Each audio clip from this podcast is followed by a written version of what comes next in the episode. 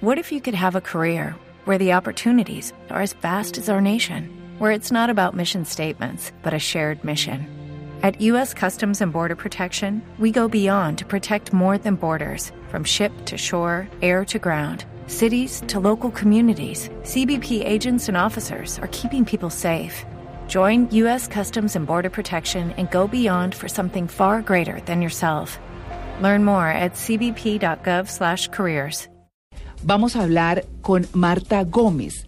Ella es eh, de Pereira, estuvo más de 20 años fuera del país, es una de las líderes de una investigación en la que se logró clonar o se lograron clonar gatos salvajes, eh, un poco Que con la en intención, vía de extinción, en ¿no? vía de extinción, claro, con, con la intención justo de evitar su desaparición. Marta, muy buenos días. Buenos días, María Clara. Un gusto estar con ustedes esta mañana. Bueno, Marta es una mujer joven, Marta es una mujer eh, de mucha energía, es muy interesante. Dije yo, no venga, Por hablemos en Blue que es interesante, de pereirana. Pero por favor, Es de Pereira, ¿no? sí, sí, sí. Sí, Marta. ¿cierto? Marta, Dime, no te oí. es de Pereira, ¿no? Sí, pues Ah, realmente yo me considero bogotana porque yo nací en Pereira, pero al año me trajeron a Bogotá mis padres. Y yo vine a conocer Pereira ya después de casada, ya era vieja, entonces, pero nací en Pereira. Porta, mezcla sabrosa. Bueno, Marta, Marta, ¿cómo empezó? ¿Cuál es su profesión? ¿Cómo empezó esa inquietud por, por hacer clonación? Algo un poco todavía exótico, si se quiere, para nosotros. Sí, a ver, mira, yo soy médico veterinario. Yo terminé la Universidad de La Salle aquí en Bogotá, de las primeras grupos de graduaciones cuando fue la primera universidad privada en el país. Y después de eso trabajé en investigación en fertilización in vitro en humanas, pero siempre estaba yo con la idea de que quería seguir haciendo investigación y me fui a hacer un doctorado a Australia, eh, financiado por Conciencias. Posteriormente a esto, me ofrecieron un postdoctorado en, en New Orleans, en la Universidad de Louisiana State University, en conjunto con Audubon. Cuando yo estaba en Australia fue cuando nació Dolly, la, la, la, en la, la ovejita la leonada. ovejita. en, los 90. 1996, sí. Claro. Sí, 1996. Entonces yo estaba, yo terminé mi doctorado en el 98 y ya cuando entré a trabajar hasta en Estados Unidos, básicamente era pues, un programa para mí maravilloso porque pues, me contrataron para usar técnicas de reproducción asistida para preservar gatos en vía de extinción, gatos salvajes. Para mí un tema in- fascinante porque no solamente era el tema, sino que yo soy amante de los gatos. Es mi animal preferido. Entonces era como un sueño. Al llegar allá y ver el panorama de estos animales que no, no habían muchas alternativas, o sea, son tan pocos animales en, en cautiverio y los que existen en, en la vida salvaje, especialmente hay 10 especies de felinos pequeñitos que nadie ni los conoce. Yo hasta aprendí de ellos en ese momento y propuse en el instituto que usáramos las tecnologías de clonaje. Pero no era solamente clonaje, era usar clonaje interespecie, que llamamos que es usar la célula somática de un gato salvaje y el gato doméstico, el óvulo, y que la gata doméstica lleve la preñez de gatos salvajes. Entonces, es un programa muy lindo, un programa realmente muy grande de 16 años, donde desarrollé con en buenas, malas, con grants, con dineros, con esfuerzo, con resultados muy buenos, porque pues nació el primer gato salvaje en el mundo que se demostró que la tecnología interespecies sí funcionaba. Obviamente con unas herramientas de investigación básica que toca todavía meter mucho porque hay que aprender mucho. Claro. Doctora, es, doctora Gómez, discúlpeme que la interrumpa. Eh, usted clona su primer gato en el año 2003, que es lo que usted acaba de decir, un gato salvaje. Eh, Sí. ¿Qué resultó ahí? ¿Y ese animal qué tipo de conducta tenía? ¿Y qué pasó con su suerte? ¿Existe todavía? ¿Cuánto vivió? Claro, no, mira, eh, él se llama, lo, lo llamamos Ditop, y yo usé el gato salvaje africano por una razón, porque habíamos, el año anterior, habíamos producido embriones in vitro de gato salvaje africano, pero por primera vez en el mundo la gata doméstica llevó la preñez de un gato que no era doméstico. Entonces demostramos que sí podía llevar la preñez de un gato que era relativamente cercano, entonces por eso escogí este gato.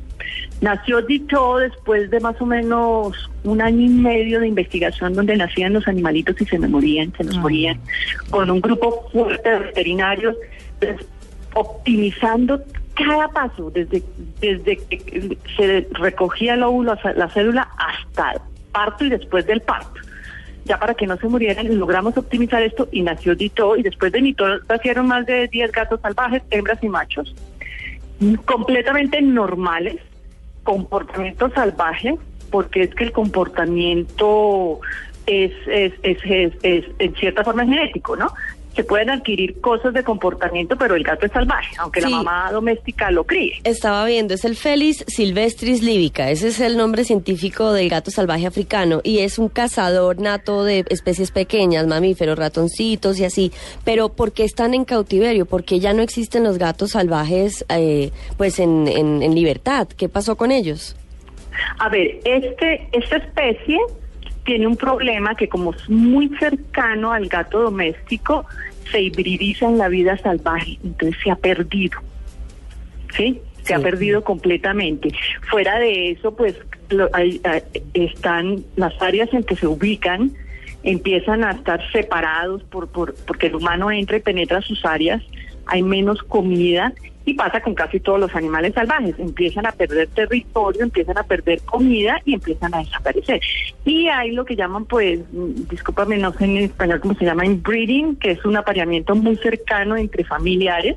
Entonces su vigor híbrido se disminuye y estos animales pierden reproducción, pierden capacidad de responder a enfermedades y así es que empieza el proceso de desaparición de todas las especies. Doctora Gómez, para los que no somos científicos y no tenemos muy claro el asunto de por qué se clonan los animales y eso para qué funciona, para qué sirve, ¿cuál es la razón además del tema de la Extinción. De la extinción, porque hay un tema La de medicina regenerativa, de análisis de enfermedades. Sí, a ver, mira, dentro del programa nosotros teníamos esto. Uno es clonaje, se vuelve casi que la única herramienta para evitar que un animal se eh, extinga. Te pongo un ejemplo, el rinoceronte blanco. Mm, ¿sí? mm. En cautiverio hay 10, 15 animales en cautiverio en el mundo. Casi que ya no hay animales en vida salvaje, no hay, realmente son unos pocos animales. ¿Cuál es la única herramienta? Clonaje.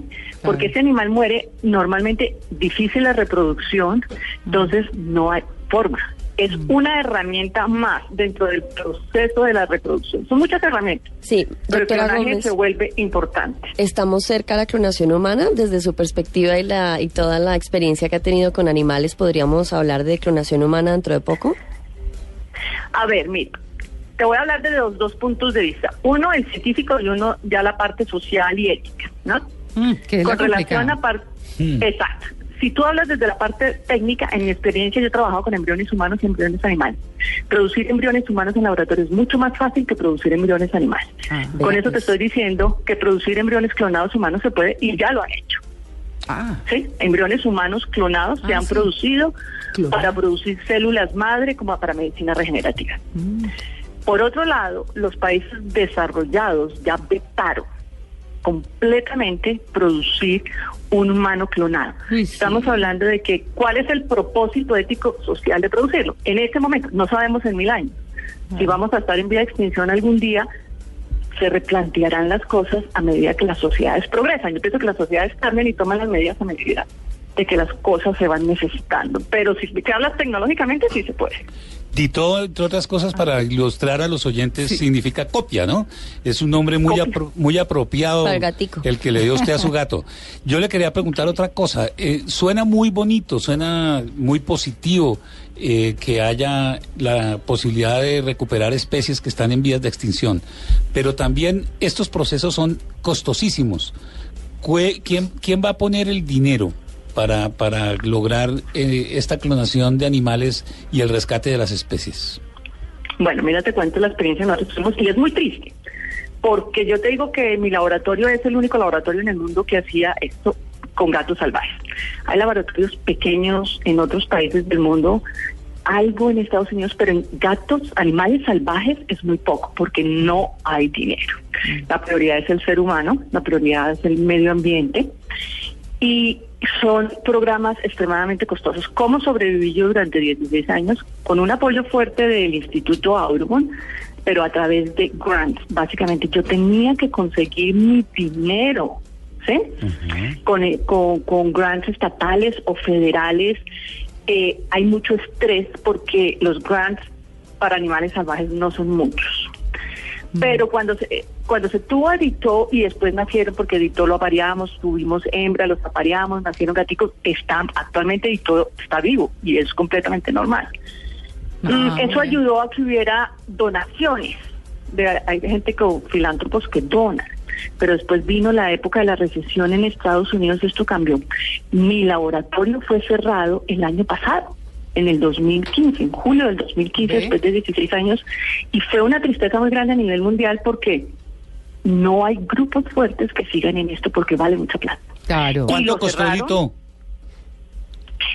No te puedo decir porque es millones de dólares, porque en cierta forma es una infraestructura Un muy grande. Claro, claro. Uy, claro. El gato Es más caro de la historia. Sin Claro. ninguna Sí, duda. no. Sí, entonces sí es triste que ver que de todos modos la investigación básica y la investigación que no produce comercialmente, donde muchas veces los gobiernos les interesa eso, Mm. eh, conseguir dinero y que se mantengan en el futuro.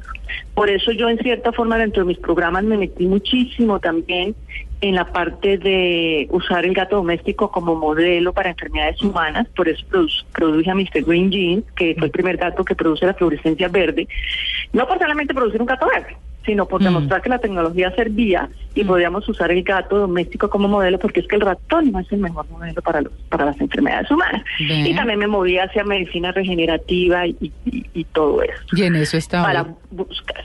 Sí, hoy en día, ¿qué hice? Pues es como salir de la academia al mundo real. ¿Y ahora qué hago? Sí, ¿no? Entonces, ¿qué Claro. voy a hacer? Sí. Todo mi conocimiento no lo puedo dejar muerto, entonces montamos una compañía de biotecnología con tres investigadores, uno está en Stanford, en Alabama, y otro está en New Orleans y yo. Estamos trabajando en modificación genética. Mm. eh, utilizando las nuevas tecnologías, que hay una nueva que acaba de salir que es muy potente, que hace unos dos o tres años, que se llama CRISPR-Cas9. Mm.